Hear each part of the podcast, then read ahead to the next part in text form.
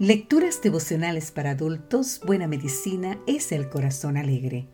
Cortesía del Departamento de Comunicaciones de la Iglesia Dentista del Séptimo Día Gascoy en Santo Domingo, capital de la República Dominicana. En la voz de Sarat Arias. Hoy, 30 de septiembre, no temas, piensa en tu nuevo hogar. Leemos en el libro de San Lucas capítulo 12 versículo 32 no temáis, manada pequeña, porque a vuestro Padre le ha placido daros el reino. Una vez más, Jesús alienta a sus seguidores a no tener miedo. Esta vez dirige su mirada hacia el reino de Dios. Si bien en muchas de sus parábolas Jesús empleó la expresión el reino de los cielos para designar la obra de la gracia divina en el corazón humano, en otros pasajes hace referencia a un lugar real y concreto, que será el hogar definitivo de los redimidos. Patriarcas y profetas creían en la existencia de ese lugar. Abraham, habiendo vivido como extranjero, esperaba morar en la ciudad construida por Dios.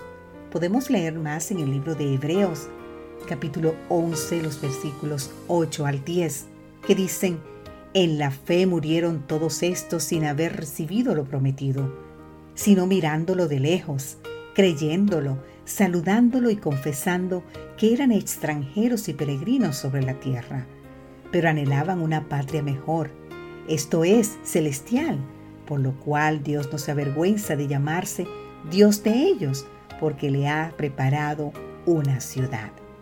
Las horas previas a su crucifixión, el Salvador recordó a sus discípulos esta fiel realidad diciendo, en San Juan 14, versículos 1 y 2, No se turbe vuestro corazón.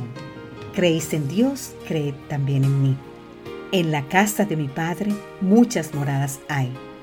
Si así no fuera, yo os lo hubiera dicho. Voy pues a preparar lugar para vosotros.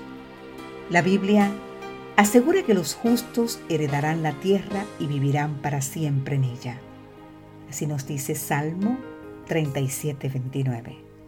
A través del profeta Isaías el Señor declara, y mi pueblo habitará en morada de paz, en habitaciones seguras y en lugares de reposo. Isaías 32:18. Nunca más se hablará de violencia en la tierra, ni de destrucción o quebrantamiento en su territorio. Isaías 60:18. ¿Quieres saber más? Puedes leer la descripción de las mansiones eternas en Apocalipsis 21 y 22. El reino de Dios no debe pensarse como un lugar indefinido y confuso, donde espíritus intangibles estén merodeando de aquí para allá. Más bien debe entenderse como un lugar real en el que los redimidos participarán en las ocupaciones y los placeres que daban felicidad a Adán y a Eva en el principio un lugar donde edificarán casas y morarán en ellas, plantarán viñas y comerán el fruto de ellos.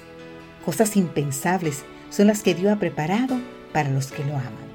Podemos leer en el libro de Corintios, Primera de Corintios, capítulo 2, versículo 9, Isaías capítulo 65, versículo 21.